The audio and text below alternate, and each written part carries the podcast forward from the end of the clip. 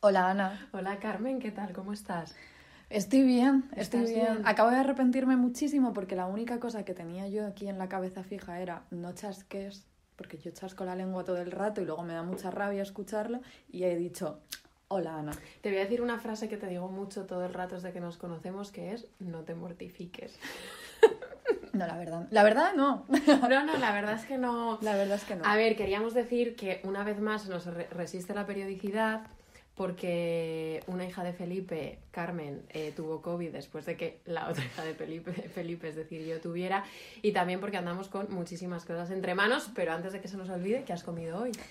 He comido muy bien, verdad. es que, he, comido, he comido en casa padres, que eso significa que Eduardo, un saludito a Eduardo que además Saludito Eduardo, por favor, que nos está ayudando muchísimo porque Eduardo es nuestro gestor. nuestro gestor. Ahora es nuestro gestor y además es gran cocinero. Jamás creí que nosotros fuéramos a pronunciar la palabra gestor. Yo tampoco, la verdad. Yo tampoco, nunca, nunca, nunca, pero fíjate, la vida a veces te sorprende. Pues este gestor, además de gestionar a las hijas de Felipe, que no es fácil, porque No es nada fácil.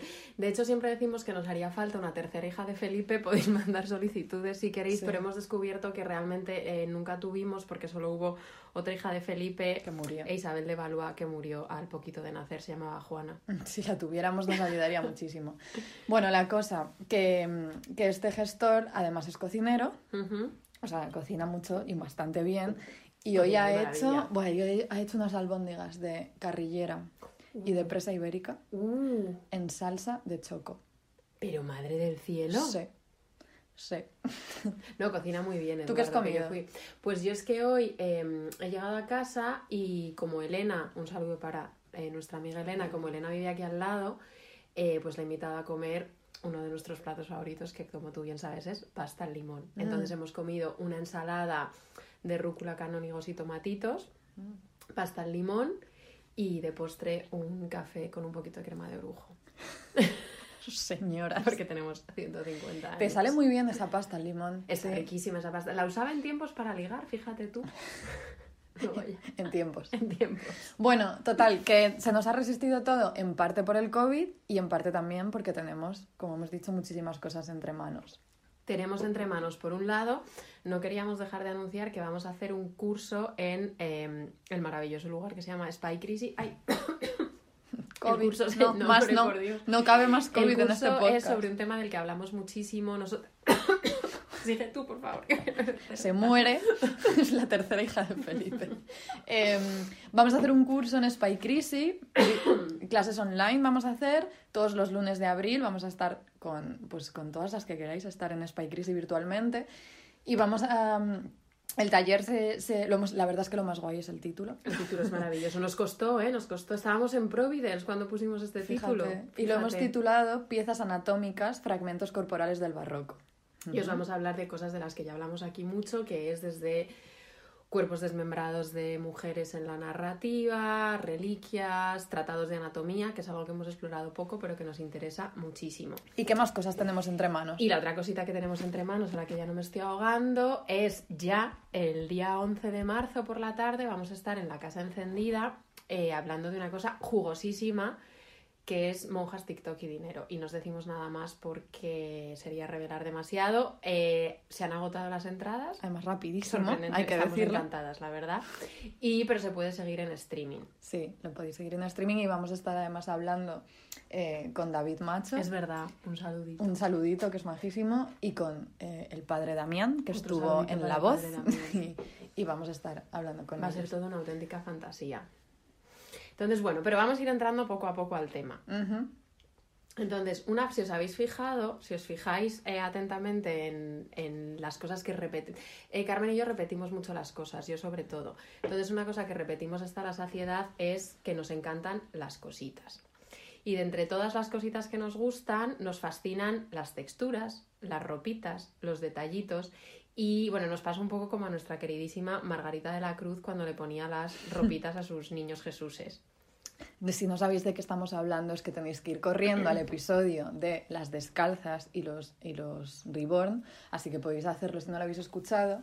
Es verdad que nos pasa un poco como, como Margarita de la Cruz, pero nosotras, al menos de momento, no nos dedicamos a vestir a niños Jesuses, De que podría momento, ser, podría en pasar. cualquier momento puede empezar. Ah, y por cierto, aquí hay que decir eh, que, ah, que si nos seguís en Instagram, y si no, hacedlo ahora mismo, Correcto. Ahí en, en los destacados de este episodio de Descalzas y de los Reborn subimos hace poquito unas fotos de una revista increíble que nos trajeron Andrés y Jesús. Un saludito para ellos. y para la hermana de Andrés también. que no la conozco todavía, pero es muy fan, me ha dicho. Eh, nos trajeron de, de México una revista que se llama Tejidos con Laura Cepeda, que no tengo claro quién es Laura Cepeda, pero hace como patroncitos para eh, de- patrones de ganchillo para vestir niños Jesuses con atuendos que son bastante irresistibles, como por ejemplo el niño papa rojo o el niñito doctor que lleva además el propio maletín suyo con la inscripción Niño Jesús de los enfermos. Nos podríamos disfrazar de eso en algún momento. Es carnaval. ¿Es verdad?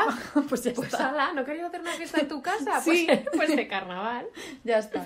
Eh, y bueno, sí, a falta de niños Jesús es lo que nosotros hacemos en realidad es, eh, que esto nos encanta hacerlo, es que por, por rutina tenemos el vestirnos la una a la otra. O sea, Lo que nos faltaba. nos, nos vestimos, porque no sabemos de memoria los armarios de la una y de la otra, y cuando no sabemos qué ponernos, porque solemos tener crisis de confianza, Crisis estéticas. eh, confiamos mucho en que la otra va a saber qué es lo que tenemos que ponernos. Aunque Sí. no sepa vestirse así. Aunque no sepa, es como yo no sé vestirme, pero yo a ti te voy a vestir porque somos así. Claro. Eh, entonces ya podréis saber perfectamente de qué vamos a hablar hoy. Hoy vamos a hablar de moda. Y te iba a preguntar, aparte de que habías comido hoy, te iba a preguntar qué llevas puesto, pero te tengo delante, entonces no te lo voy a preguntar. Pero lo que sí que te voy a preguntar, que es una cosa que nunca te he preguntado con lo que soy yo, Ella, ella pregunta todo.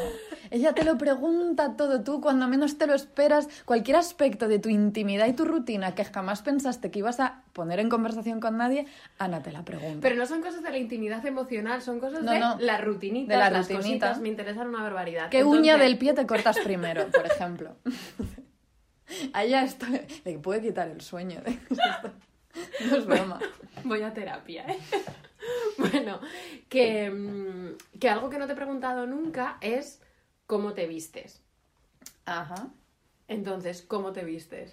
Pero ¿te, refieres a Es decir, ¿cómo te vistes de el orden? la- o sea, Vale. si tienes un orden, que igual no, y eres una descerebrada. Vale, eh, ¿cómo me he visto? Es una pregunta que Sí. jamás me habían hecho. Es que a mí se me ha dicho que me he visto en un orden raro. Mm. Hmm. Se, Sí, me, ella viene, se me viene diciendo. tiene sus rarezas. ella. A ver, ¿cómo me he visto? Nada original. O sea, yo creo que no es un orden raro. Creo que me pongo, me pongo la ropa interior, pero no los calcetines. Vale. Primero la ropa interior, o sea, sí.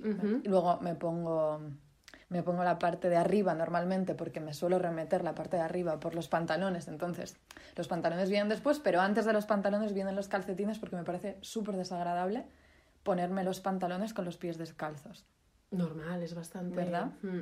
Eh, pero dime cómo te vistes tú. Pues yo me he Es visto que que, me parece eres- bastante ella es la hija de Felipe Rutinitas. Soy yo, la hija de Es Felipe ella. Rutinita soy yo. Yo me pongo primero el sujetador, el top o lo que lleve. Ah, es que yo no llevo sujetador. Esto lo- Claro. lo voy a- que lo sepa todo Que el lo mundo. sepa toda España. Yo me pongo el. su- decir sujetador es mucho decir el top deportivo que suelo Ujú. llevar. Y luego me pongo los calcetines. Mm. Mm. Y luego me pongo la camiseta. Y solo en cuarto lugar las bragas. No sé por qué. Eso es rarísimo, la verdad. Es que es como. Creas una situación muy innecesariamente ridícula. Para la gente a mi alrededor. ¿Por qué te harías si tengo como amigas delante, igual me pongo las bragas antes, pero... Y luego ya solo como camisetas, pantalones, ahí no tengo como un. Normalmente pantalones antes, camiseta después. No lo entiendo, pero bueno. Pero sigamos. Bueno, hay una. Hemos encontrado, aunque no lo creáis, hay un texto eh, que, se, que, que se llama Antes que todo es mi dama de Calderón de la Barca de 1662, en el que podemos descubrir cómo se vestía un señor de la época. O sea, sí. Puedo hacer una mención antes de esto porque cada vez, esto es algo que me encanta contar, que cada vez que se dice Calderón, recuerdo un profesor en la universidad que cada vez que decía Calderón siempre decía Calderón va con el siglo, porque nació en 1600 y murió en 1680. Y nada, lo quería comentar aquí. Madre mía. Entonces, ¿cómo se vestía un hombre de la época? Cuéntanoslo. Se, se- así, lo voy a leer, ¿eh? Léelo, léelo. saca una pierna y por un calzón de lienzo la entra. Vale. Y después de haberla puesto, su escarpín y su calceta, y su media y su zapato y su liga, a la tarea de calceta, de escarpín, de liga, zapato y media y calzón sacrificada, vuelve a sacar otra pierna. O sea, ¿qué quiere decir esto? No entiendo nada. Lo que esto quiere decir es que la forma de vestirse era, consistía en que las prendas no se ponían una a una, o sea, no, ni, ni siguiendo tu orden, ni el mío, que es el más lógico, sinceramente, La hija de Felipe lógica. sino que, o sea, sí, Sí, ella, Ella.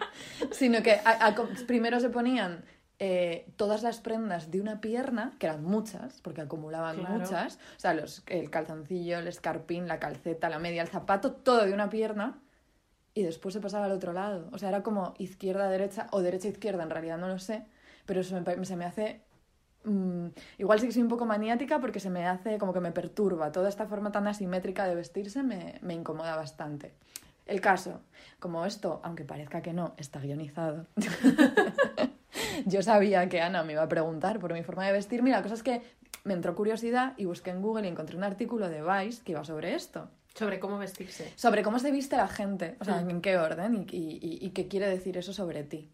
Igual, sí, no sé. Y entonces, al parecer, bueno, en general las personas seguimos inconscientemente pues el mismo orden aburridísimo que sigo yo, muy uniforme, eh, pero hay un porcentaje pequeñito que son lo que llaman emotional dressers, Ay, lo que me faltaría. como gente muy emocional para vestirse, que lo que se ponen primero, primero, primerísimo es la prenda por la que más cariño tienen o la que más ilusión les hace ponerse. Igual lo empiezo a hacer. Yo, pues, pues igual sí, igual eso es lo que empiezas a hacer. No me parece práctico tampoco, A ver, práctico no es. pero bueno. En fin, no ya hemos dicho que vamos a hablar de hoy de moda, de ropitas, pero un aviso. Un aviso por si estáis esperando que lo cubramos absolutamente todo. Es inabarcable el tema. Inabarcable. La Habrá moda barroca. episodios de moda. Vamos a hacer, hemos descubierto que aquí hay un filón, vamos a hacer una serie, pero no. Pero bueno, pero ¿por qué queremos hablar eso de hoy después de tantísimo tiempo? Pues porque, porque realmente utilizamos, igual que el último episodio, lo utilizamos de terapia por nuestro FOMO, nuestra vida bilocada y ambulante. Esto es un poco también utilitario para nosotras, ante todo que esto no sea útil. Em, porque andamos muy preocupadas últimamente con que ponernos para esto que os hemos contado de la casa encendida del Somos día un poco vanidosas. un las hijas poquito, de Felipe. un poquito sí, la verdad. Eh, entonces, esto es un- en parte un intento de obligarnos a pensar en ropa, en nuestro atuendo, pero también es una llamada desesperada, amigas, ¿qué nos ponemos? ¿Qué nos ponemos? Por favor, ayudadnos y pensarlo. Pero bueno, pues, va- pues en fin, toda esta preocupación porque ponernos tal, no sé qué, nos ha hecho empezar a hablar sobre qué, sobre nuestras ideas, que Ana tiene como una idea clarísima en la Yo veo cabeza. clarísimo en la cabeza cómo deberíamos ir, pero no sé dónde encontrar la ropa. No sabemos dónde encontrar la ropa, pero sobre todo es muy difícil comunicar con palabras lo que Ana ve. Es muy difícil comunicar con palabras casi todo. Eh, sí. Ellas. En general, hablar, pensar. Son retrasadas, por eso tardan dos meses en sacar episodios. Les cuesta muchísimo.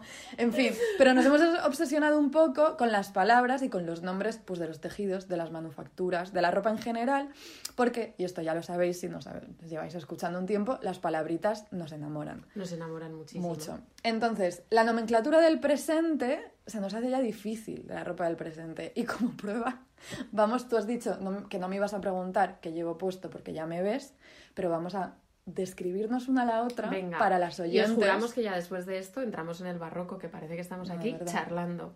Digo, un poquito ¿Te describo así. yo a ti primero? Venga. Carmen lleva, bueno, Carmen va siempre espectacularmente guapa. Bueno, es que me sé tu ropa de memoria, o sea, no voy a... o sea, lleva unos zapatos, es que puedo decir cuándo te compraste cada cosa. Dilo, dilo, dilo. Mira, tienes unos zapatos Sí. negros de cuero que te comprarías ahora como tres años, te salieron baratísimos. Me salieron baratísimos, sí. Unos calcetines azul marinos, parecen. Negros, negros, negros. negros. Luego llevas un peto monísimo. El peto es precioso. Carmen está muy orgullosa de haber encontrado este peto. Es un peto que me trae muy buena suerte.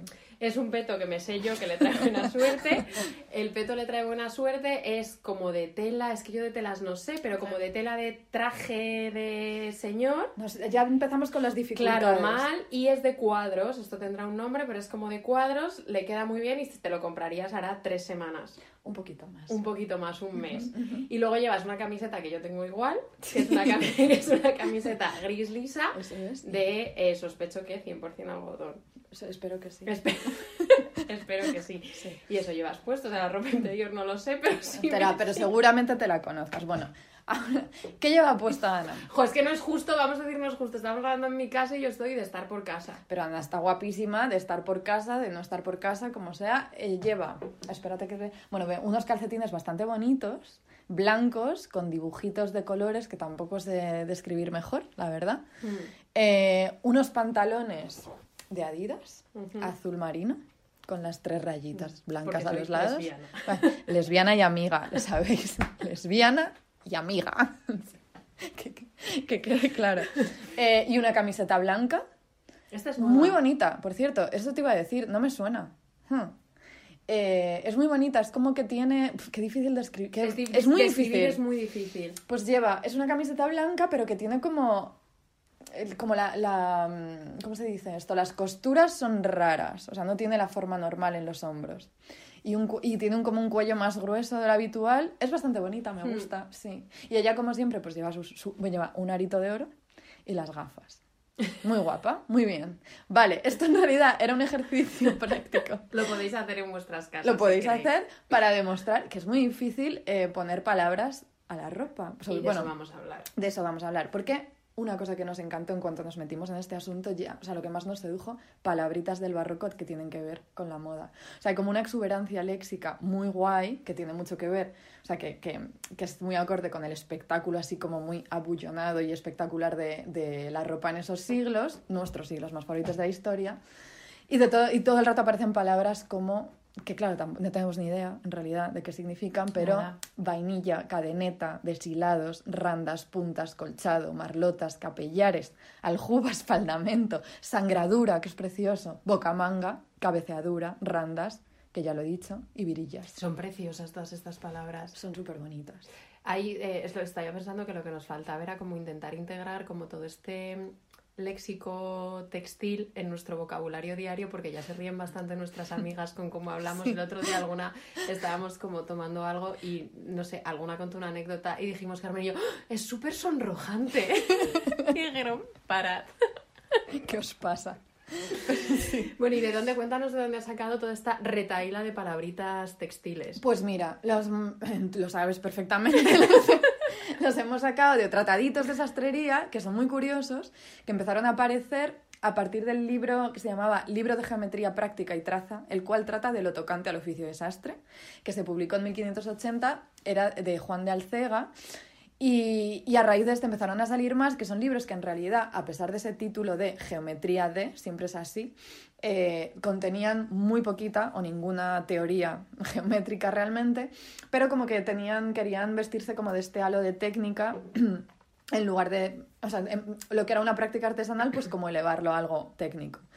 Eh, y eran como colecciones de patrones, así un poco como el- la revistita de Laura Cepeda de los niños de los Jesuses, niños era un poco básicamente lo mismo, pues para fabricar calzones y ropillas, sotanillas, hábitos religiosos. Hay, por ejemplo, un apartadito en, en- en este primero que, que os hemos dicho, con patrones para hacer un hábito de monja recoleta y otro de niña dominica y dos de niño, uno carmelita y uno franciscano, que si queréis, os que está Seguro que tenemos algún oyente, porque tenemos oyentes, sobre todo talentosas. Pero mucho, Tú y yo ¿eh? que no sabemos hacer Pero nada mucho. Es más la que gente charlar y leer. sabe usar las manos. La gente sabe usar las manos. Sí. Eh, entonces, quizás si algún oyente se anima, le podemos pasar los patrones. De verdad, es que lo tengo abierto aquí. Está, está digitalizado en la Biblioteca Carmen lo está Nacional. mirando, Carmen lo estaba está mirando mirando. los patrones. De verdad que sí. Eh, bueno, entonces, como que siempre son combinaciones así. Y adem- pero, además de funcionar como manuales, estos tra- trataditos pues eran auténticos, como hemos dicho, repertorios léxicos de sastrería, como la- laboratorios donde nacía todo ese campo semántico. Y claro, a raíz de esto nos preguntamos, ¿dónde nace y dónde se asienta hoy en día el vocabulario sobre la ropita? Porque yo me imagino que tiene algo que ver como alguna una cadena de comunicación entre Inditex, Claro, o sea, no revistas de... de- moda y influencers, pero sobre todo influencers. Y porque, a ver, esto Ana, Ana lo sabe. Ana lo sabe. Y yo sé que esto lo comparto con más de un oyente. Con una por lo menos. Por una, por lo menos, pero no lo voy a decir. Que em, no la voy a sacar del anonimato. Ujú. Pero para mí, a veces, cuando estoy muy agotada y necesito mindfulness, yo busco, yo busco Instagramers, influencers, cuanto más alejadas de mí mejor, ¿sabes? Como gente como que no entiendo sus vidas, pero que hablan mucho y que, como, como veo sus stories, me relajan mucho y muchas veces hablan utilizando un vocabulario para la ropa que se me... Digo, ¿de dónde sacan esto? De pronto la palabra, no sé, sobrecamisa. Que tú llevas muchas sobrecamisas luego, ¿no? ¿En serio? Sí, ¿no? No sé. No sé qué es una sobrecamisa, no sé. Pero bueno, el caso es que a pesar de que normalmente tengan como ese vocabulario súper cogido, que no sé de verdad de dónde lo sacan, unas de otras supongo, a veces también tienen problemitas como nosotros. Aquí tengo una cajita donde, la- donde tengo los vestidos más como que no son tan rígidos como para colgar. Bueno, eh, fascinante, normal que utilices todo esto para hacer mindfulness. Eh, en realidad estábamos hablando de todo, es- es- estamos tardando bastante en entrar al barroco, eh, pero porque creo que el tema, que el tema lo merece. Pero algo que nos, que nos suscita mucha fascinación sobre la ropa, sobre la ropa en los siglos XVI y XVII es que no era solo como la ropa que tú te ponías, sino que iba, eh, sino que trataba como de involucrar absolutamente a todo el sensorio. Entonces también no era solo la vista, sino que también era, por supuesto, el tacto, pero también el sonido, la bisutería que pudieras llevar, la que no, las joyas que pudieras llevar según el dinero que tuvieras, y también súper importante el olor. Es decir, dependiendo de la clase social, tú tenías acceso como a ciertas como a ciertas fragancias que pululaban por la corte y que servían de distinción social. Todo esto, Esto es muy fuerte. esto es O fortísimo sea, y que, me encanta que muchísimo. tu ropa, el sonido que emitía tu ropa antes de tú llegar ya era forma, ya formaba parte de tu forma de ver, es que vestir. eso pasa, porque además pasa mucho, porque luego, ya sabes que yo soy una persona muy de los afectos, que me encariño con casi todo. Este trozo de, de- de piel de mandarina. Y claro, y luego ya como que le coges mucho cariño a los sonidos de la ropa que hace la gente a la que quieres. Y entonces, en, en todo esto a mí me apetecía enlazarlo y se lo dije a Carmen y voy a confesar que me leí un libro del que no entendí casi nada, pero voy a intentar explicaros. El libro es un libro bastante icónico en estos asuntos de la ropa que se llama como eh, Renaissance Clothing, bueno, como ropa del Renacimiento y materiales de memoria. Básicamente lo que venía a decir, y esto sí lo entiendo, es que la ropa se, se convirtió, sobre todo a partir del siglo XVI, en una segunda naturaleza. Eh, pero también en algo que poco a poco te ayudaba a eh, ganar subjetividad. A mí lo que me gustó de todo esto, que no logro entender muy bien, eran los actos de investidura. Porque claro, los actos de investidura eran básicamente un acto de vestir a alguien con una indumentaria concreta y eso le otorgaba una identidad. Una identidad como monarca, como perteneciente a un gremio concreto, es decir, que la ropa construía, construía a la persona.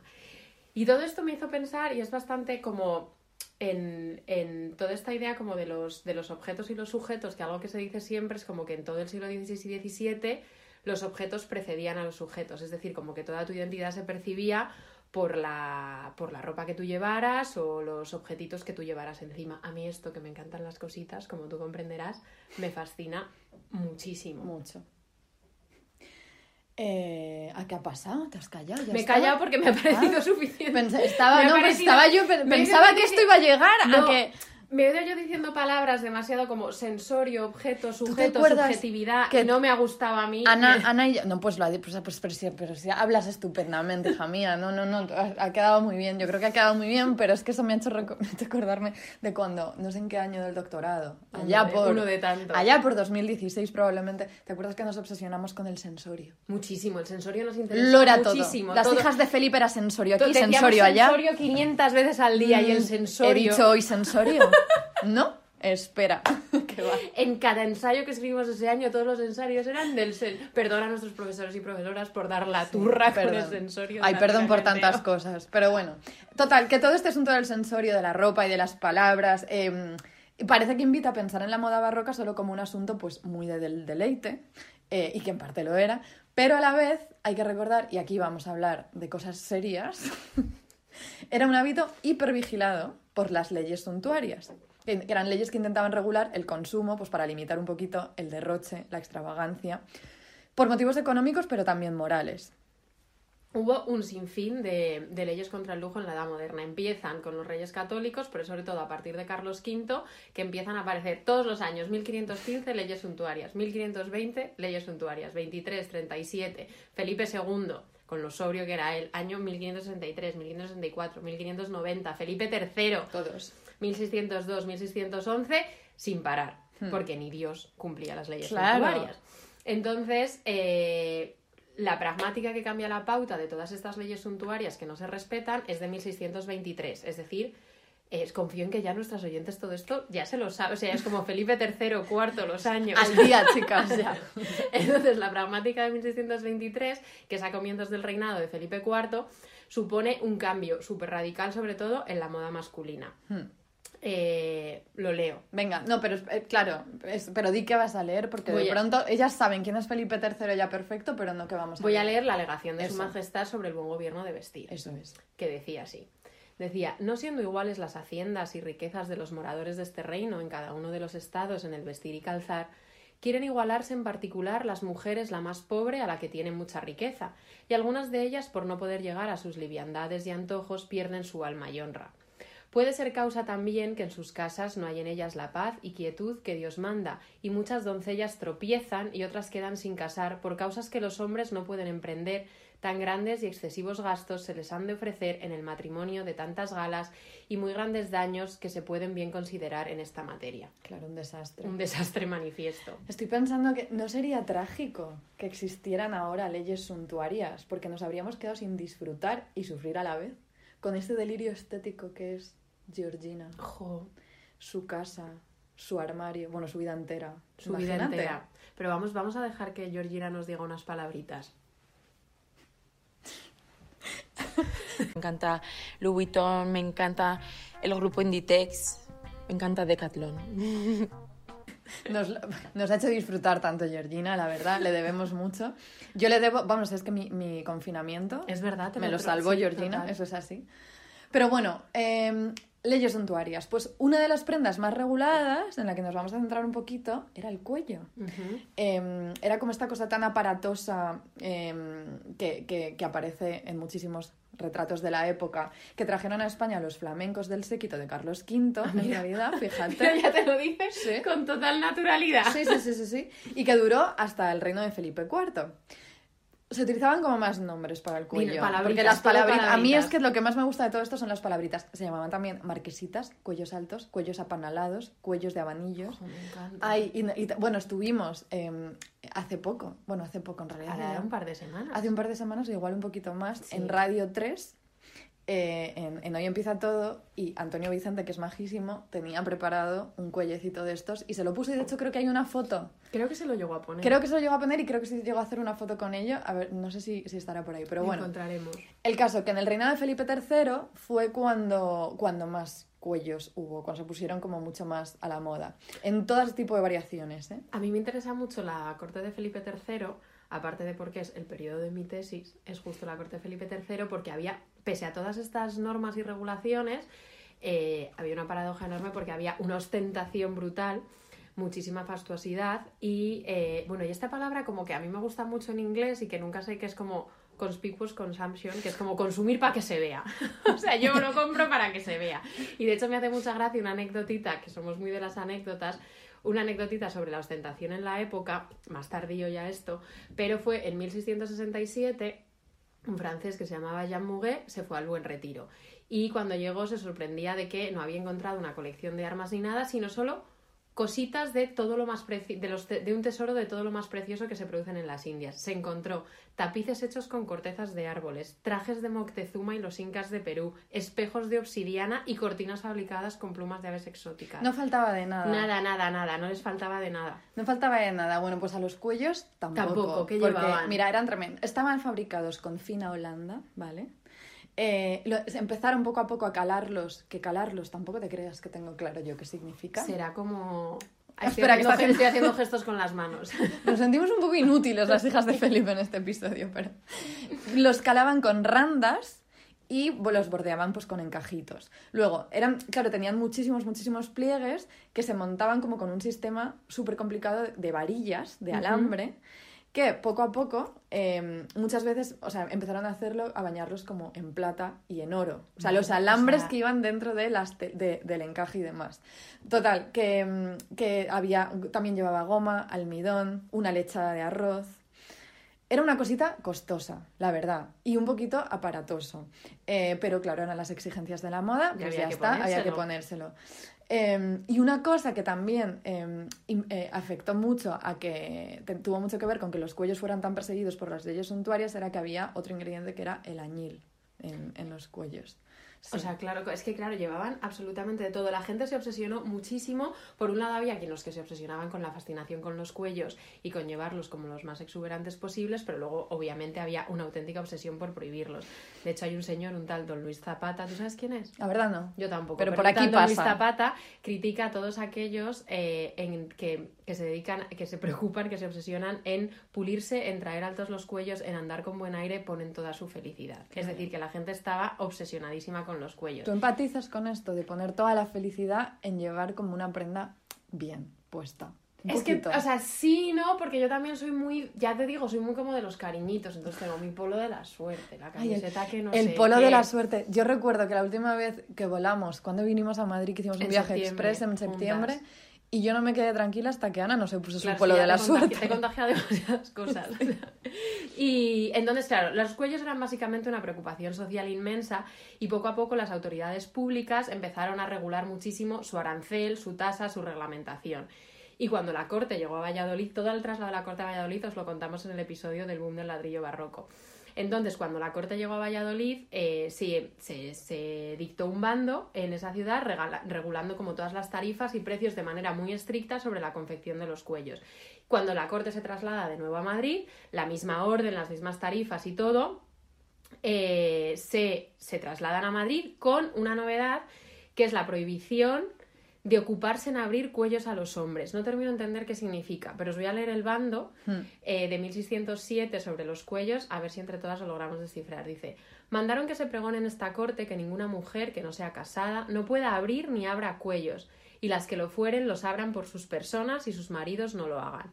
Y por cada cuello que almidonaren y abrieren, no puedan llevar ni lleven más de tan solamente 24 maravedís, y si le lavar el dicho cuello lleve dos maravedís más. Entiendo que es hacerlos, manufacturarlos. Sí, sí, es que no querían que esto, que esto fuera realmente un negocio, ¿no? Entonces había que limitar muchísimo quién lo producía o quién los arreglaba, todo esto. Aquí entran los dineritos, Entra- otro tema todo que el nos rato, fascina. dineritos. El caso es que la cosa llegó a tal punto que no sé dónde encontramos esta cita, la verdad, a veces se nos pierden las referencias, lo sentimos muchísimo. Constantemente. Pero me gustó mucho porque no sé quién decía que todo esto se, había se llegó a convertir en un semillero de Me litigios. encanta esa expresión. Porque claro, ¿qué pasa? Eh, eh, mira, por ejemplo, 1612.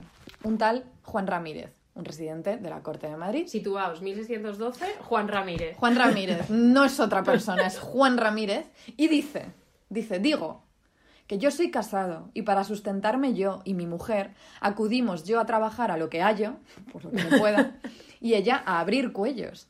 Y por estar muy falta de salud de algunos días a esta parte, ayudo yo a la dicha mi mujer a abrir los cuellos. Y por esto algunos alguaciles y porteros me pretenden molestar. O sea, era una, esa- es que no se podía, era, estaba súper regulado. Es que ¿Quién los- parece sí, sí, sí. alucinante, Es claro, es, bastante estaba fuerte. todo regulado.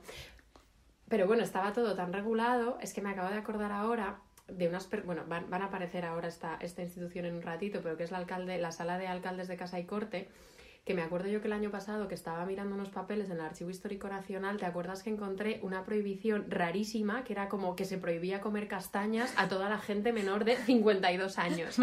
¡Que no es bueno! como una cosa o vender castañas a cualquier persona. O sea, era una cosa rarísima en torno a las castañas. como, tengo un caprichito y ¿qué voy a prohibir? Igual hacemos un episodio de castañas. se podría. Cualquier día. Me gusta, ¿Te gustan las castañas? Me encantan. A mí me gustan crudas, perdón. ya paro. Lo sabía yo eso. Entonces, Vale. a, a ver, más prohibiciones, cuéntanos. No, la cosa, bueno, le- como hemos dicho, estaban obsesionados, pero vamos a leer, voy a leer ahora un texto que es de la consulta que se elevó al trono por el Consejo Real. O sea, el Consejo Real redactó esto, eh, que, que nos habla mucho de la preocupación y de, por, y de todo esto de que la preocupación era económica, pero también moral, como hemos Claro, dicho. claro, como casi Y es, es bastante vida. interesante. Dice, señor, en todas las monarquías se ha reconocido y experimentado por pernicioso en los hombres el exceso, modo e invención de los trajes. Y más, aquí está la clave, cuando son afeminados. Afeminados. Y en estas se han multiplicado inconvenientes de tal manera, con el abuso que hay de ellos, que se experimentan dañosos en las haciendas, peligrosos a las costumbres, escandalosos a la república y perjudiciales e indecentes al gobierno cristiano y político. Envilécense los naturales y degeneran del valor antiguo y propio de esta corona. Declina la presunción y punto que había de gobernar las acciones. Olvidan su obligación. Entorpecen y afeminan los pensamientos y de todo junto resulta ociosidad y torpeza en la vida, civilidad y poquedad en los sujetos. Poquedad en los sujetos me encanta. Sigue. No, que no se pongan más ropitas, porque de ahí, de ahí a la poquedad no hay nada. Y hace que hayan la ocupación y ejercicios nobles y debidos a su estado, y que sean inútiles para cuantas ocasiones se puedan ofrecer, y finalmente ocasionan la ruina de la República, no solo porque en los efectos está, sin el nervio con el que se conserva, que son hombres que lo parezcan y sean, sino también porque con sus vicios y desórdenes la estragan con grande deservicio de Dios nuestro Señor y de nuestra Majestad. Claro, este era el gran problema. O sea, de esto también haremos un episodio en algún momento que fue la supuesta crisis de masculinidad brutal que ocupó como todo eh, la primera mitad del siglo XVII. O sea, a ellos les preocupaba que mucha ropita, poquedad del sujeto, vicios, la moralidad. Total. Se acabó. Total, que se hicieron auténticas redadas. En 1620, eh, porque hubo, salió un nuevo modelo de puños que se puso de moda. Y Pues esto, que me encanta, claro, no lo puedo evitar. eran Imagínate. puñitos de moda y todos estos señores afeminadísimos buscando desesperados sus puños, todo por las tiendas. Total, que la sala de alcaldes, que ahora vamos a decir, vamos a recordar algo sobre la sala Ah, de es verdad, la alcaldes. sala de alcaldes ha aparecido ya en, creo que es nuestro segundo episodio, que es el del oro potable, que se escuchaba realmente mal, pero da igual, nos tenéis que querer igual, porque ahí eh, es donde, los, claro, las- la, sala de, la, la sala de alcaldes de Casa y Corte era un organismo rarísimo que se dedicaba como a prohibir estas cositas, Hmm. básicamente, prohibir como las minucias. Eso es. Y en, la- en el oro potable lo hablábamos porque también prohíben cualquier cosa relacionada con eh, dorar joyas de alquimia, que llamaban. Pues total, que en esta redada existe un memorial de las cosas que se han de preguntar si tienen los mercaderes de joyería de esta corte, en la dirigencia que se hace por los alguaciles. Dentro palabritas. Dentro palabritas. ¿Qué se prohibía? Se O sea, que prohibía. había que preguntar. Había que buscar y, y requisar, voy, gorgueras de lechuguilla almidonadas y aderezadas, puños de gasa guarnecidos, aderezados y almidonados, tocas aderezadas y Todo almidonadas. aderezado y almidonado. Balonas almidonadas y aderezadas, orejeras de cintas o cabellos, apretadores de cintas o cabellos, trenzadores o tocados de cabellos y rosetas de cintas de zapatos. Creo que ahora cada vez que te vea y te vea guapísima te voy a decir, vas tú muy aderezada y almidonada, Carmen. Se lo podemos decir a todo el mundo que veamos. ya. Esto ya va a pasar. Sabemos Cariño, ya- que aderezada y almidonada. Nueva incorporación. Sí. Eh, total, ¿qué se sucede en las pragmáticas? En, en- en febrero de 1623 más se prohibió el uso de los cuellos, definitivamente. Ya se acabaron como, los ya cuellos. está. Eh, a menos que, que fuese, o sea, solo se podían usar si no fuesen del dozavo de anchura, sin hierro, sin guarnición, sin almidón, sin polvos ni nada. Bueno, Nada, todo un lío. Eh, y decían al final que se quite el azul, es decir, y, y reformen los cuellos o traigan balonas, por ser grande el gasto que de esto se sigue, y aquí el dinero. Claro. Y mucho el oro y plata que sale cada año de estos reinos por trucos de los lienzos y azul. Claro, el problema siempre era dónde se estaba yendo todo ese dinerito, que, o sea, la paradoja está de dónde- todo ese dinerito que está llegando de América, ¿dónde se está yendo? Pues a endeudados con los banqueros genoveses. De ¿Dónde eso va ahora el dinero de la ropa? No tengo ni la más, pero na- a ningún, a A ningún ningún- sitio bueno. no. Pero bueno, todo esto, por supuesto, eh, también tuvo su huequito, bueno, un huequito inmenso en la ficción de la época. Y como yo siento que cada vez Carmen y yo estábamos más cerca de ser lectoras de audiolibros, Me encantaría. a mí me encantaría. Aparte, tú tienes como una voz, una prosodia. También, perdona. Ay, estamos, no sé, este episodio estamos como- nos estamos piropeando muchísimo. Entonces, a mí hay una comedia que las comedias no me encantan. Los títulos de las comedias me gustan mucho porque suelen ser maravillosos, pero hay una comedia que me fascina, eh, que es de Juan Ruiz de Alarcón. Juan Ruiz de Alarcón es una persona que me da mucha ternura, lo voy a contar rápidamente, porque tenía Chepa, Lope Góngora y, com- y compañía y Quevedo lo llamaban el Corcovado y básicamente le hacían bullying porque además pues era mexicano, era nuevo en la corte, fatal. Escribía como Los Ángeles y escri- escribió Su chepa. y escribió una comedia que se llamaba La verdad sospechosa, que condensa todos estos problemas suntuarios. Eh, es decir, y todo, sobre todo condensa todos los problemas de los cuellos, que básicamente ocultan la identidad, permiten jugar muchísimo con la dualidad esta del engaño y el desengaño, y el dinero. Entonces, hay dos, lo leemos. Venga, dale. Hay dos personajes. Hay uno que es Don García, que es como mentiroso profesional, y su criado que se llama Tristán. Ah, vamos a hacer una de Don García y otra de Tristán. O lo leo yo todo de... No, hombre, Venga, cada una, no, cada hacemos, una. pues ¿quién, Eh, quién es quién? ¿Tú quieres ser Don García el mentiroso? Venga, yo soy el Vale, mentiroso. venga. Voy, ¿eh? Venga, dale. Díceme bien este traje. Divinamente, señor. Bien hubiese el inventor de este holandesco follaje, con un cuello apana- apanalado, que fealdad nos enmendó. Yo soy una dama a quien dio cierto amigo gran cuidado, mientras con cuello le veía, y una vez que llegó a verle sin él, la obligó a perderle cuanta afición le tenía, porque ciertos costurones en la garganta cetrina publicaban la ruina de pasados lamparones. Las narices le crecieron, mostró un gran palmo de oreja, y las quijadas de vieja en lo enjuto parecieron. Al fin el galán quedó tan otro del que solía, que no le conocería la madre que le parió. Por esa y otras razones, me holgara de que saliera premática que impidiera esos vanos cangilones. que además de esos engaños, con su Holanda al extranjero, saca de España el dinero para nuestros propios daños. Dinerito. Palabritas, ahora tocan palabritas. Una balancilla angosta, usándose, le estuviera bien al rostro, y se anduviera más a gusto a menos costa. Y no que, con tal cuidado, sirve un galán a su cuello, que, por no descomponerlo, se obliga a andar empalado. Madre mía. Madre mía, no te podías mover, estabas arruinando al país, estabas afeminado, de... luego te quitabas el cuello y eras un Cristo, nada, todo, todo, mal. todo, todo mal. Pero bueno, hay una escena. Sí, esto es fuerte, esto es fuerte. Cuenta la Más, escena, Carmen. más allá de la ficción, esto es una de todas las cosas que he leído, yo creo que hay que hacer una serie de Netflix sobre este día, en concreto. En el que- Ella. Sí. ¿Qué sucede? Es miércoles de ceniza, ¿vale? Vale. y empiezan a ejecutarse las premáticas en la corte. Vale. Cito. Por favor, cerradlos. Ahora mismo os vamos a pedir que cerréis los ojos Sí. y con esa voz, con esas sibilantes de Carmen, os imagináis esta escena que va a describir ahora mismo. ¿En qué calle? Pues por ejemplo, en la calle, ¿dónde se pudo dar esto? En Eh, cualquier calle del centro de la- vuestras ciudades donde vosotras viváis. Eso es. Bueno, era la corte, pero da Vale. igual. vale. Prendieron a muchos, o porque las balonas tenían rayos, o porque los cuellos eran mayores de lo que se mandaba, o el de más vestido contravenía lo publicado. No paró en hombres, sino también denunciaron a mujeres por puntas, lechuguillas de colores, tocas y otras cosas. A otras quitaron las virillas de plata de los chapines. O sea, imagínate. Imagínate la estampa. Las ¿Os habéis paraban. imaginado bien la estampa? Las paraban por las calles, por las esquinas, les quitaban los metalcitos de los tacones. De los chapines esos que Imagínate. más incómodos que nada. Y luego imagínate que tú ibas con tu cuello y te lo medirían. O ya, ojos sabrían si era más de Se veía venir, seguro. Se veía venir. Eso no es un doceavo. Eso no. Eso no. Total, bueno, me- po- imagínate, a mí qué bien que ahora Georgina puede ponerse lo que quiera, Lo que puede, quiera. más allá del doceavo, puede ponerse las cosas de los tamaños que quiera. Vamos a descansar con una canción que viene. Joder, esta canción es de mis canciones favoritas. Fíjate lo que te digo. Fíjate lo que te digo. Di qué canción es. Eh, chico y chica, ¿y cuál era el título? Eh, Mierda. Es lo suyo. No, es lo suyo. Es lo suyo, chico y chica, que es, Sí. les, debo, les debo mi supervivencia. Es lo suyo de chico y chica. Dentro canción.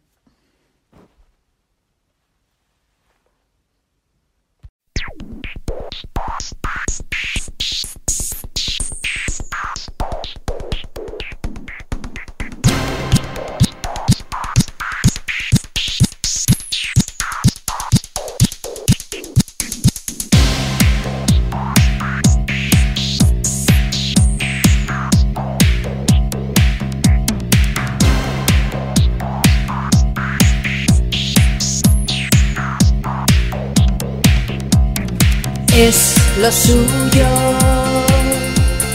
Rojo con azul es lo suyo.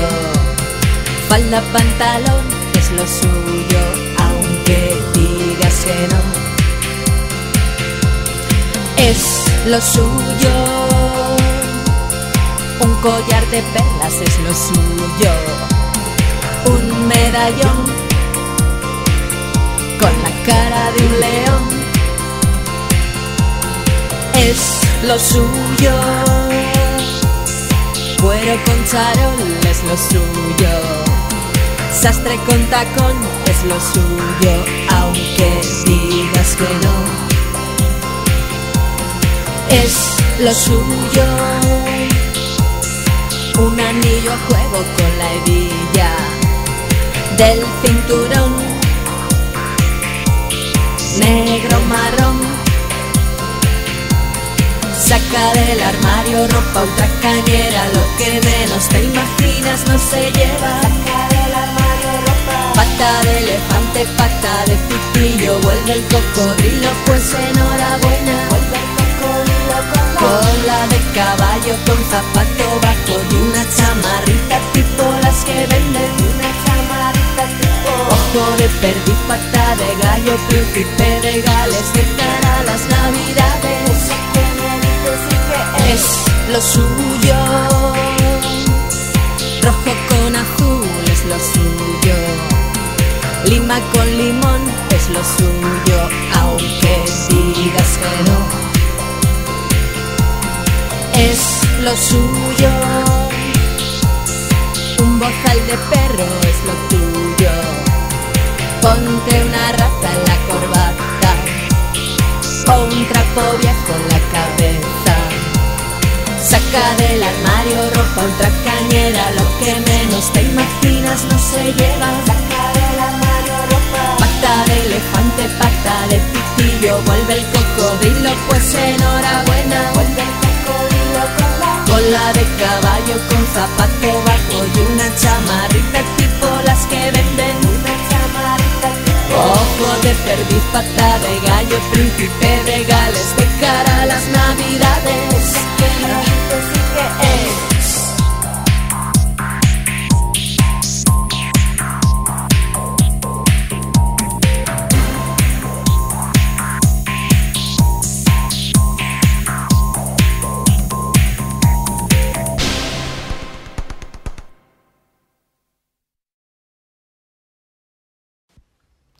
Bueno, la canción la verdad es que iba Es que Es perfecta. como anillo al dedo y tiene todas esas palabritas que nos estaban faltando a ti y a mí, príncipe de Gales de cara a las navidades, una chamarrita tipo las que venden. Eh, por favor. Pues sí, va perfecta con las pro- prohibiciones, las tiranías de que hay que ponerse, que no. Y otras tiranías que tienen que ver con la moda, también tienen que ver con el cuerpo. Y parece que, no sé, que cuando pensamos en moda y fitness o moda y mm, pues obsesiones físicas, em, parece que es algo absolutamente contemporáneo y femenino.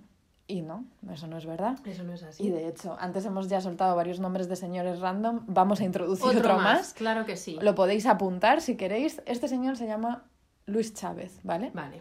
¿Y qué Y ahí hizo? encontré esta cita que es que me pareció muy tierna, la verdad. Era pues un cortesano él, un gentilhombre. Un O sea, gentil- un gentilhombre. Extremeño, era, era Un extremeño. gentilhombre extremeño. Él era de Extremadura, gran acento el de Extremadura, la verdad. Nos gusta. Eh, entonces, él hizo muchísimos esfuerzos. eh, ahora vais a entender. Ahora vais a entender ¿Dónde- qué tipo ¿Pero de- dónde, dónde escribe esto? Bueno, esto no lo, no lo... Hay un librito que es en, en una miscelánea, ¿sabes? Estos libros, estos compendios de la época de textos que eran como De aquí y de allá. un compendio de cosas súper variadas. Hay un texto que me gustó muchísimo que se llama De superflua groseza y gordura en la gente, ¿vale?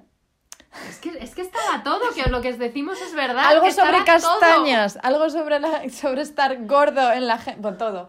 En fin, de- y, en, y en este texto está esta cita del señor extremeño, que se llamaba Luis Chávez. Luis Chávez. Y dice, todos los extremos son viciosos, mas el más temeroso y abominable es el de la demasiada gordura. Es grandísima fealdad que a la más hermosa mujer afea y al más gentil hombre varón le desfigura. Y aquí ya, ¿eh? esto es Aquí, esto- o sea- él está ahí como en general sol- soltando gordofobia, pero es que ahora lo lleva a su... Ahora habla en primera persona, ¿eh? Venga. O sea, él se moja, dice, yo temí esta dolencia, tanto en mi juventud, viendo los inconvenientes dichos, que hice al remedio reparos grandísimos. Cuidado, ríete tú del ayuno intermitente aquí, dice. No cené en más de 10 años. No cené en más de 10 años. Tú imagínate no Estaba cenar fatal, Luis Chávez. sino comía al día sola una vez. Nunca bebí antes ni después vino, con lo que se engorda mucho. Lo sabían Vaya. todo, claro. No comí en grandísimo tiempo cocido. Mi niño. se quedó sin cocido lo de Luis Chávez. Anduve algún tiempo vendado el cuerpo. Vendado el cuerpo se vendaba. Tenía un trastorno alimenticio importante. Dormí algunas noches con grebas para enflaquecer las piernas. Vestía y calzaba tan justo que era menester deshacerme las calzas a la noche para quitármelas, porque a la noche a todo hombro, hombre se le engruesan las piernas. Lo sabía todo este tipo. Y cuando había sarao y danzar con las damas a la noche en palacio, porque la cama enflaquece las piernas, me aca- acaeció muchas veces para las llevar delgadas, estarme en la cama todo el día, con lo que al fin salí, gracias a Dios, con mi intento. Ni yo llegara hoy a 66 años con salud si la templanza no fuera mi ayuda y remedio. Esto de la templanza... A ver, él tenía un desorden alimenticio fuerte, pero tenemos, tú tienes una persona en la familia ¿Qué persona tengo yo en la familia? Que sabe mucho de templanza y medida para llegar estupenda a cierta edad. Mi abuela. Mi abuela, mi abuela tiene 94 años, está mejor que Carmen que yo y que todas las que nos escucháis. Pero claro, mi abuela es una cosa que, eh, desde luego, bueno, tú un poco, bueno, no, que desde luego yo no soy y Carmen tampoco, que es comedidas. Yo no soy comedida. que es comedidas. Pero básicamente lo que yo he entendido de la cita de este Luis Chávez, eh, que escribe esto en esta silva de curiosos casos, es que cuando iba a ir a danzar a los saraos a Palacio, porque quería estar más delgadito, se quedaba todo el día en la cama, Para- quieto, claro, para, para que, que- para que las piernas se le enflaquecieran. Claro, para no tener las piernas debía tener malísima circulación el pobre. Madre del amor Eh, hermoso. porque claro, no se le importa, o sea, es que comer una vez al día, pero igual que comías, Luis Chávez, ahí, igual comías fatal. Hombre, come- no comería. Igual huevos, se comían muchos huevos. No lo sé. La verdad, no lo sabemos, podemos profundizar. Os invitamos mucho a buscar este texto, porque la Es verdad es bastante gracioso. Pero bueno, las tiranías de, de más. ¿Qué ponerse? Pero claro, es que ¿quién dictaba qué ponerse? ¿Quién dictaba qué ponerse? Bueno, pues a ver, las leyes suntuarias eran ya bastante de dictar, pero aparte, como ¿de dónde sacaba la gente las ideas sobre qué era lo que se llevaba a la moda? Eh, ahora mismo, la gente, pues no sé, pues supongo que las influencers, pero lo que sería hoy la pasarela de, no sé, ir a un desfile. Ajá. de- de- hay un antecedente barroco de las pasarelas bastante Es fuerte. que de verdad está todo. Esto es increíble, la verdad. Yo no tenía ni idea, no lo había... De hecho, lo tenemos que indagar bastante más porque Sí. sabemos muy poquito. Pero bueno, como hemos dicho ya que van a venir más episodios de moda, Claro. porque es un tema que no tiene fin, ya andaremos en ello. Pero había una cosa llamada la tarasca de Corpus Christi, ¿vale? ¿Qué pasaba? En el, durante el Corpus Christi se sacaba en procesión a la figura de la tarasca, que era algo así como una ser... era como una figura mm, en forma de serpiente o de dragón que representaba, pues obviamente, el mal, el pecado, todo lo malo. La lujuria. Entonces, encima de esta figura de la tarasca iba una mujer, bueno, la, la figura de una mujer que personificaba, claro, mujer tenía que ser pues la soberbia, la lujuria. Y lo interesante era que más allá de eso, ella siempre, esta figura de mujer, iba vestida como la moda de ese año. Es que o sea, me parece alucinante. lo que se llevaba ese año era lo que esta figura de mujer súper pérfida montada eh, a- a- encima de la tarasca de la serpiente o del dragón, entonces era lo que se llevaba. Era una especie, pues sí, un antecedente en el como Corpus de... Christi, ojo. En el Corpus Christi, un antecedente de la pasarela, y hay una coplilla que se hizo famosa en aquel momento que dice, si vas a los madriles el día del Señor, tráeme de la tarasca la moda mejor. Por favor, el corte inglés. La totalmente. Me gusta muchísimo. Los ocho días de oro eran el Corpus Christi. Si vas a los es. Madrides el día del Señor, tráeme de la tarasca la moda mejor. Claro, como que me pongo lo que la tarasca llevara. Claro, sí, eso, eso la verdad es que es bastante guay. Me encanta. Hay que indagar. Hay que indagarlo muchísimo. Eh, lo tenemos por indagar, pero lo que sí que hemos indagado un poquito es que, claro, no todo era como lujuria y soberbia, sino que también había, por supuesto, una cultura de recatamiento, leyes suntuarias, lo hemos dicho. Entonces, en medio de toda esta idea de, eh, de la idea de la justa medida y, y eso, y como que las mujeres huyeran de la lujuria, aparece la figura de las tapadas.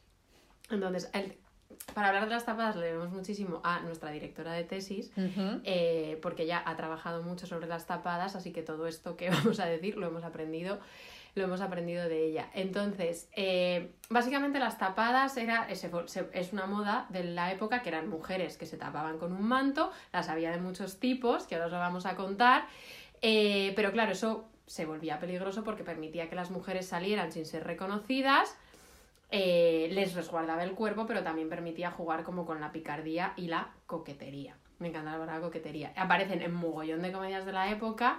Eh, los Mogollón. balcones, mogollón de mazo comedias. Abres una comedia y te salen 500 tapadas. Buah. ¡Buah! Te sale. Pero bueno, que lo que yo quiero decir es que aparece en una comedia que tiene el mejor título que nunca ha tenido nada, que es La celosa de sí misma. ¿Tú eres celosa? Sí. Eh, ¿Y tú? Creo que no. Vete a la mierda. Venga, total. La celosa de sí La celosa de sí misma. Igual eres tú, la celosa de sí. Perdón. Total, no vamos a hablar de la celosa de sí misma. No. Ahora solo quería decir que aparece una tapada y que me apetecía recordar este, este título. Y encima nos ha dado para una risotadilla. bueno, las tapadas. Fue- bueno, las tapadas fueron como objeto de mogollón de prohibiciones desde el siglo XVI hasta eh, el reinado de Carlos III, Y su presencia perduró, y esto ya era ya, eh, eh, en la isla de La Palma, Hmm. Canarias, y en Vejer de la Frontera hasta bien entrado el siglo XX. Esto lo Sí. hemos averiguado. Bueno, básicamente, ¿qué pasa con las tapadas? Pues las tapadas iban tapadas con sus velos por la calle, como Agatha Ruiz de la Prada con su burka cuando se fue a divorciar. Que supongo que estáis al tanto de qué es Bueno, esto. y si no- Este es uno de los eventos más importantes en la Debería época ser reciente. pregunta para la nacionalidad española. Bueno, de las preguntas que... Que por cierto, ¿a quién conocí que me dijo que redactaba esas preguntas? ¿Me lo contaste? ¿Quién era? No me, lo contaste Bueno, hace poco. Pues podemos Bueno, dejarlo ahí. Eh, total, las tapadas. Las tapadas eran mujeres que salían eso cubriéndose y esto generaba muchísima inquietud. Si generaban inquietud los cuellos por unos motivos, las tapadas por otros. Entonces, en 1586, las Cortes de Castilla hacen una petición a Felipe II para que se prohíba la aparición de mujeres tapadas en público. Claro, la, el discurso y el relato y el léxico de la prohibición ya revela mucho cuáles eran los problemas. Dice, ha venido a tal extremo el uso de andar tapadas las mujeres que de ello han resultado grandes ofensas de Dios y notable daño a la República a causa de que en aquella forma no conoce el padre a la hija, ni el marido a la mujer, ni el hermano a la hermana, y tienen la libertad y tiempo y lugar a su voluntad, y dan ocasión a que los hombres se atrevan a la hija o mujer del más principal, como a las, a las del más vil y bajo, lo que, no se, lo que no sería si diesen lugar yendo descubiertas a que la luz discerniese las unas de las otras. De más de lo cual se excusarían grandes maldades y sacrilegios que los hombres vestidos como mujeres y tapados, sin poder ser conocidos, han hecho y hacen. O sea, en estas tres, Claro. cuatro líneas está todo. No te deja distinguir la clase. Claro. Los hombres se visten de las mujeres y pues se hincharían a violar mujeres. Eh, claro, te permite ligar como con- tanto con mujeres de clase alta como con mujeres de clase baja. Entonces, de ahí nació la prohibición. Entonces, las prohibiciones, eh, claro, empezaron siendo como con multas y las multas eran, esto me interesa mucho, las multas eran de 3.000 maravedíes. ¿Cuánto sería eso? Claro, entonces yo te lo voy a contar. Venga. Entonces, las multas eran de 3.000 maravedíes, pero luego la sanción reaparece más fuerte en 1639 porque nadie, nadie la respeta. Pero bueno, eh, hablamos mucho de dineros y monedas y prometemos un episodio muy prontito sobre dineros y monedas. Entonces, datos, referencias. ¿Estás preparada, Carmen? Estoy lista. Entonces, un ducado equivalía a 375 maravedíes. Ujú. ¿Quién es nuestra referencia para absolutamente todo? Y no la hemos nombrado todavía. Ya tocaba, venga. Es que, claro, Santa Teresa. Claro. Entonces, para que os hagáis una idea, Santa Teresa necesita 150 ducados, es decir, más de 56 maravedíes, para pagar la entrada de un convento, por ejemplo, en Medina del Campo. Total, que 3.000 maravedíes no eran una barbaridad, pero que Ah, te, pero era un te poquito, arruinaba ¿eh? el bienestar de la economía doméstica. ¿Cómo te has quedado que estoy hablando de números? Me, pa- me parece impresionante. O sea, me da igual maravedíes que euros, soy igual de Que- desastre. y que realmente. sepamos como lo que pagaba Santa Teresa para la entrada de un convento. Eso es fuerte. Ima- claro, claro. Y, y- y todo lo que había detrás de que ella consiguiera esos maravedíes. Claro, eso, eso os lo vamos a contar Claro. un día con todo lujo, con todo lujo de detalles. Mm. Entonces, sobre las tapadas, claro, lo que las, todas las fuentes como legales, literarias y visuales del periodo, eh, lo que terminaron dando lugar como a un, a un tipo social que básicamente tenía un aspecto seductor, desafiante y también un poquito amenazante para el orden social. Entonces, claro, pero las fuentes que nos han llegado eran fuentes, casi todas ellas, de, de Claro. origen masculino.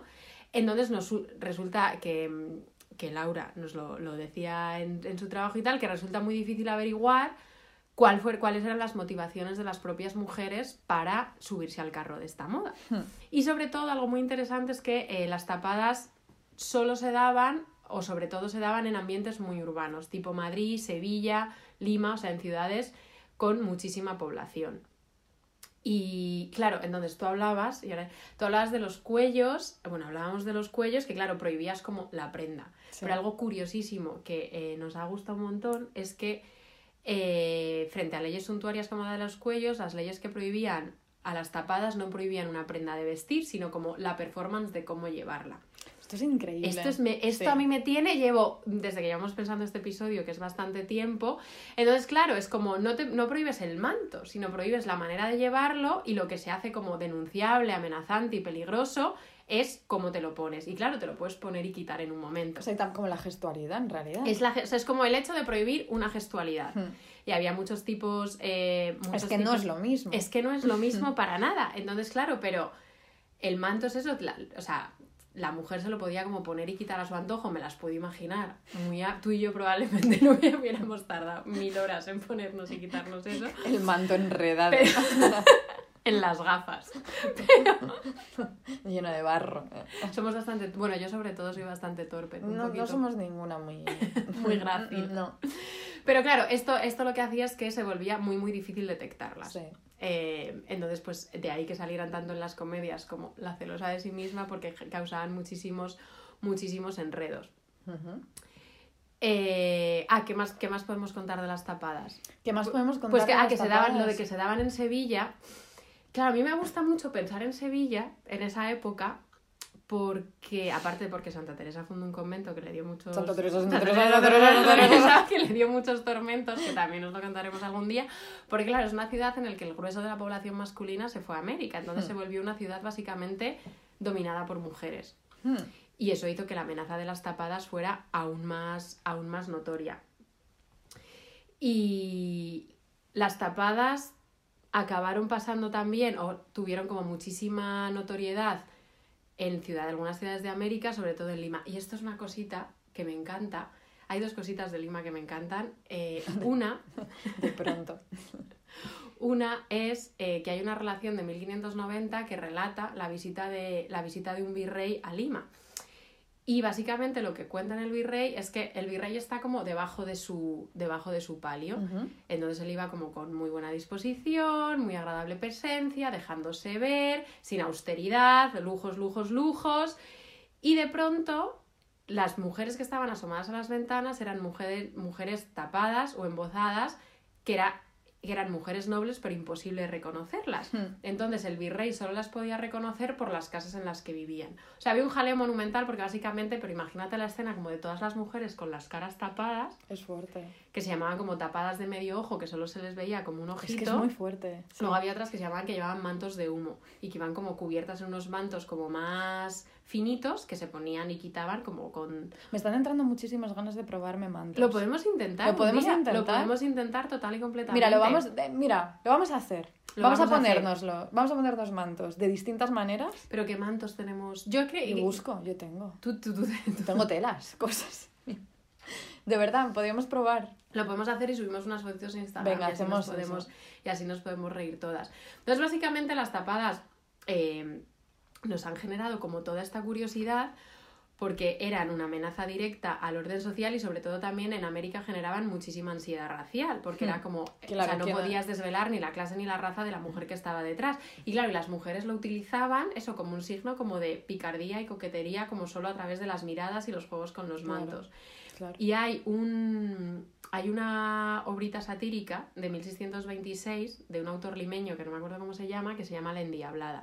Y entonces es como un diálogo, es como un diálogo ficticio entre dos diablos que, des- que describen las calles Entre de dos Lima. diablos. Entre dos diablos que describen las calles de Lima. Entonces, en, uno de, en una de las escenas se refieren a un, a un auto de fe en el que se sanciona, eh, en el que como termina por condenarse la costumbre. Porque al parecer, las, hasta donde creo haber entendido, las prohibiciones en América fueron mucho más bestias porque se metió mucho más la iglesia. O sea, era una cosa como más como política en, en la metrópolis, pero en América se metió mucho más la iglesia. Entonces se prohíben las tapadas. Y este diablo dice, aquí en un auto pregonado yace la cosa en que más perdí.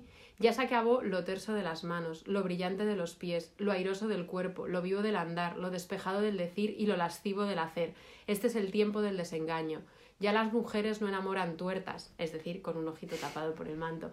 Ya las mujeres no enamoran tuertas, ya los mantos no son testigos falsos de las caras, ya unos rostros que con el velo parecían reliquias confiesan que aunque no de santos, son huesos y en fin ya dicen la verdad los gestos y hablan claro las edades. Maldita sea. Es decir, no había ningún jueguecito posible una Ya. vez que desaparecieron, que desaparecieron las tapadas.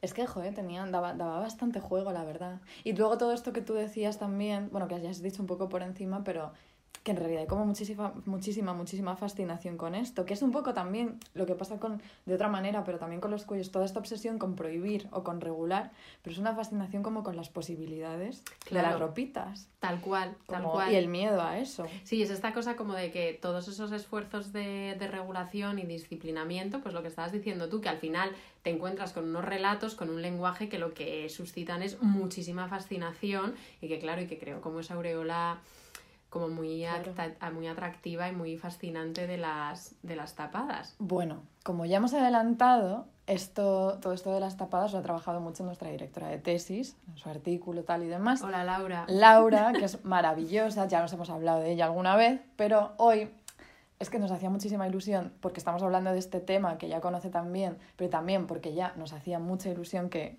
joder, que estuviera aquí. Que participara. Porque forma una parte importantísima de nuestras vidas. Son muchos años. Nos aguanta muchísimo, tiene años. infinita paciencia.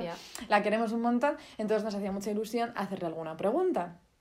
Entonces, le hemos hecho dos preguntas finalmente. Una es de corte así como más del contenido de las tapadas, que eran y que no eras, con una cosa muy interesante, y otra menos. Entonces, la primera pregunta que le hacíamos, ella escribió este trabajo, algo muy importante, la amistad siempre, lo escribió con una amiga y colega suya que se llama Amanda Bunder. Entonces, eh, en el artículo que hemos leído planteaban algo súper goloso sobre las tapadas que es que básicamente eh, las tapadas no ejercían tanto un acto de rebeldía contra la cultura barroca del control y el disciplinamiento, sino que más bien desde detrás de sus mantos jugaban a testear posibilidades de control. A mí me ha parecido muy goloso, pero lo que queríamos saber es, y para que todos nuestros oyentes, que nos explicaras un poquito más sobre eso. Vamos a escuchar su respuesta. Muchísimas gracias, hijas de Felipe. La verdad es que es todo un honor para mí tener esta oportunidad de participar en vuestro podcast, que me parece absolutamente maravilloso y del que he sido un- una gran admiradora desde el primer episodio. Ahora, para entrar directamente en el tema, me preguntabais por lo que Amanda y yo queríamos decir al final del artículo con eso de que el fenómeno de las tapadas no se trataba de una rebeldía contra lo que muchas veces se ha caracterizado como una cultura de control. En vez de rebeldía, hablábamos de una puesta a prueba de la propia posibilidad de control. Ahora, ante todo, hay que recordar que estamos hablando de un fenómeno fundamentalmente urbano, producto y productor de todas las ansiedades, incertidumbres y transformaciones generadas por la vida urbana. Al imaginar y representar escenas de tapadas que causaban desorden dentro y fuera del hogar, una sociedad recién urbanizada construía y deconstruía a la vez sus límites de autoridad. También creo que estábamos respondiendo implícitamente a una noción del fenómeno del tapado, un lugar común en la historiografía, según el que eh, se trataba de un desafío voluntarioso por parte de las mujeres contra las restricciones sociales que se les imponían. Ahora, el problema ahí es cómo comprobar tal intencionalidad por parte de las mujeres cuando la gran mayoría de las fuentes que han sobrevivido sobre las tapadas, o por lo menos que, que nosotras conocemos, eh, fuentes legales, literarias o visuales, provienen de hombres. Tenemos además que fijarnos en cómo las fuentes se solapan, repitiendo los mismos tópicos una y otra vez. La tapada como seductora, instrumento de desorden, figura de, de engaño, es imposible saber hasta qué punto el arte imitaba la vida o la vida al arte. Pensando en las tapadas del teatro, que son obviamente mis preferidas, y hay que, recordar que se trata de una moda inherentemente teatral, ¿no? Eh, no puede ser casual que el periodo entre 1586 y 1639, que corresponde con la mayoría de las pragmáticas contra el tapado, sea el mismo periodo del apogeo de la Comedia Nueva. En otras palabras, y eso es algo eh, que decimos en el artículo, es muy probable que las tapadas de los tablados intensificaran la preocupación por parte de las autoridades por el fenómeno pero al mismo tiempo la capacidad de las mujeres tapadas de soslayar con gracia e ingenio las restricciones que se le imponían obviamente gustaba mucho al público de los corrales de comedias. Y diría, no solo al público femenino sujeto a las normas de una sociedad patriarcal, sino también al público de hombres también constreñidos por los estrictos códigos de comportamiento cortesano. Bueno, como veis, Laura es majísima. Laura Bass es la persona más maja del mundo, nos quiere muchísimo, pero aparte es listísima. Y como veis, además, también por lo lista que es, ahora ya os creeréis de verdad que más allá de este podcast, que hacemos tesis de Hacemos verdad. tesis de verdad, se están haciendo, esas tesis se están haciendo. Estamos están de verdad en un departamento haciendo tesis de verdad, em, tomándonos las cosas en serio. Eso es, eso, es, eso es verdad.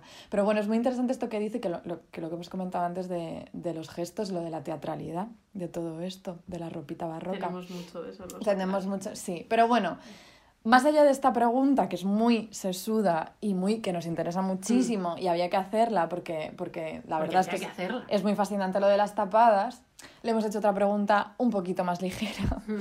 eh, porque nos interesa mucho. Y era que conociendo a Laura, como la conocemos desde hace ya seis años, que se dice pronto, sabemos que ella eh, tiene que tener, como todo el mundo, ropita favorita, marcas que le gusten más, dónde se compra ya la ropa.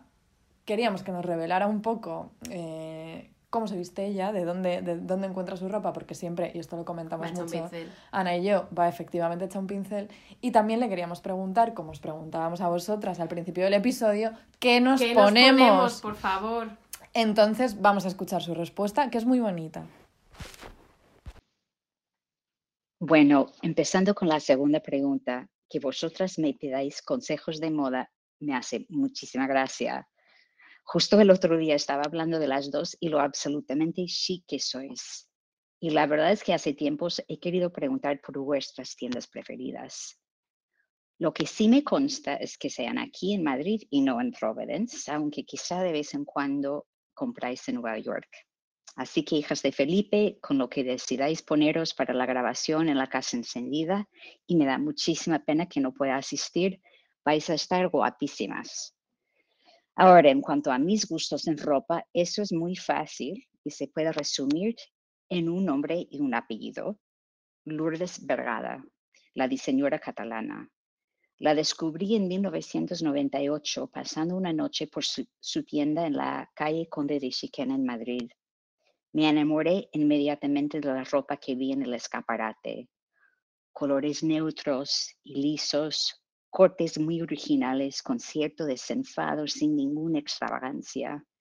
Es una ropa cómoda, de tejidos naturales, fácil de poner y a la vez muy distinta y moderna. Otra cosa importante es que va tanto para mujeres jóvenes como la que era cuando la descubrí, como para cincuentonas y más. En fin, me encanta Lourdes y le agradezco infinitamente y también a Tiana, la que dirige la tienda en Conde de Chiquena desde hace creo que 20 años. Lo primero que vais a hacer todas en cuanto acabe este episodio, que es ya, Ya. es ir a buscar Lourdes Vergada y ver sus modelitos. Y a comprar ropitas. Nosotras que nos preguntaban, nosotras como Georgina, nos encanta Louis Vuitton, nos encanta Inditex, nos encanta, nos encanta Decathlon. Ahí compramos nosotras. Así nos vestimos de Decathlon, Louis Vuitton, Inditex. Eso es.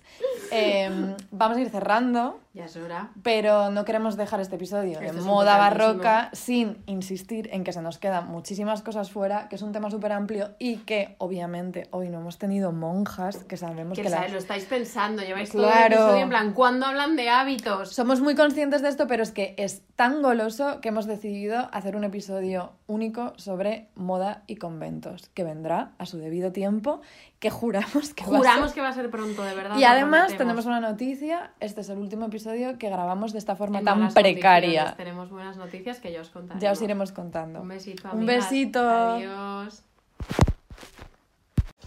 La moda es arte, creación, es ilusión, es feminidad, masculinidad, belleza.